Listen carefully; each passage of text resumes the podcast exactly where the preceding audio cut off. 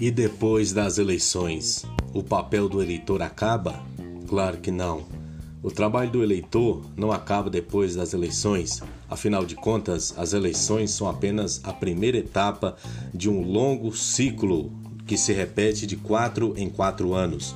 Após as eleições, você, eleitor, deve assumir o papel de cidadão e acompanhar, fiscalizar, cobrar, exigir dos seus representantes especialmente aqueles que você investiu, aquele que você votou, porque são várias as formas de cumprir o papel, a proposta, o projeto de governo, o plano de governo.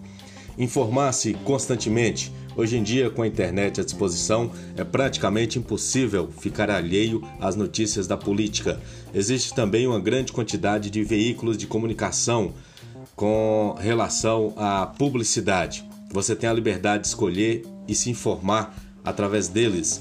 Essa diversidade de informação, ela deve funcionar com a publicidade, com a propaganda e ainda com relação à questão de você poder questionar e o principal é assistir às reuniões na Câmara de Vereadores, entrar em contato com seu candidato, cobrar posições em relação à pauta do dia, acompanhar a tarefa do prefeito, acompanhar secretarias municipais, as suas ações, as suas formas de trabalho.